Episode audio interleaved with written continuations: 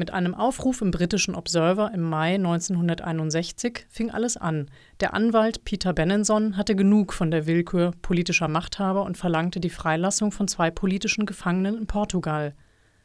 Er forderte seine Mitbürger auf, mit Appellbriefen an die Regierung öffentlich Druck auszuüben. Innerhalb weniger Wochen fanden tausende Mitstreiter in zehn westeuropäischen Ländern zusammen und beschlossen, eine Organisation zu gründen, die sich weltweit für die Rechte politischer Gefangener einsetzt. Amnesty International war geboren. Gerd Ruge, Gründer der deutschen Sektion, beschreibt die damalige Aufbruchstimmung. Und das war eine Zeit, also in der man sagen konnte, es ist so schwer noch gar nicht gewesen, es wird immer schwieriger. Und gleichzeitig war es die Zeit, in der es doch immer mehr Menschen gab, die das Gefühl hatten, man muss da etwas ändern können. 1967 besteht Amnesty bereits aus 550 Gruppen in 18 Ländern und betreut rund 2000 Einzelfälle. Die Appellschreiben zeigen Wirkung. Viele der Gefangenen werden freigelassen oder erhalten bessere Haftbedingungen. Zahlreiche Regimes setzten systematisch Misshandlungen ein, um Häftlinge zum Schweigen zu bringen. 1968 nimmt Amnesty daher den Kampf gegen Folter in sein Programm auf. Kurz darauf folgt die erste weltweite Kampagne von Amnesty, die ein riesiger Erfolg wird. Die UNO erhält eine Resolution mit 110.000 Unterschriften europäischer Polizisten gegen Folter und verabschiedet diese einstimmig. Wolfgang Welsch, ehemaliger politischer Häftling in der DDR, berichtet, wie wichtig der Einsatz von Amnesty für ihn persönlich war. Man respektierte das, was Amnesty gemacht hat. Das hat die Leute und das ist das Resümee, hat die Leute in der DDR beeindruckt, die politische Führung. Ganz klar.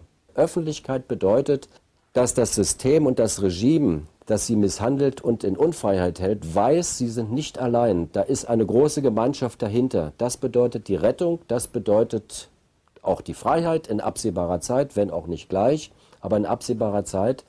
Und es bedeutet für den Gefangenen, den es betrifft, insofern sehr viel, er ist nicht mehr allein. Also Amnesty International habe ich im Grunde genommen mein neues Leben zu verdanken. Wer weiß, wie es ohne sie geendet wäre, denn ich war sehr krank, es ging mir sehr schlecht. Und ich bin glücklich darüber, dass es Amnesty gibt und dass sie sich so für mich eingesetzt haben.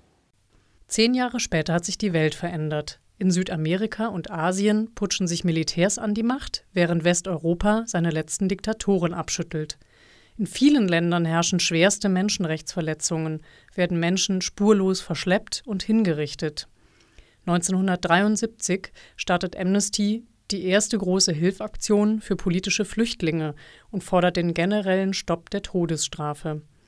Mit der Aufnahme in das Grundsatzprogramm gehört diese Forderung nun zu den wichtigsten Anliegen von Amnesty. Generalsekretärin Monika Lüke zählt dies bis heute zu den größten Erfolgen. Als Amnesty 1961 gegründet wurde, hatten weltweit gerade mal zehn Staaten die Todesstrafe abgeschafft bzw. wandten sie nicht an.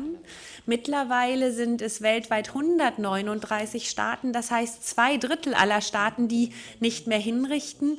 Das ist ein Riesenerfolg.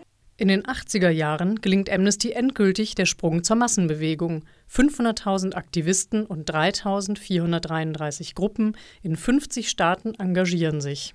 Sting, Bono und andere Stars spielen und singen bei der Welttournee Human Rights Now in 14 Ländern für Menschenrechte und begeistern Millionen.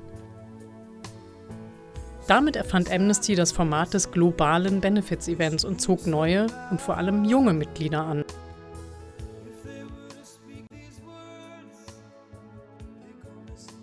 Wegen der zunehmenden Flüchtlingsströme setzt sich Amnesty immer häufiger auch für den Asylschutz ein mit der Erweiterung des Mandats im Jahr 1985 auch ganz offiziell.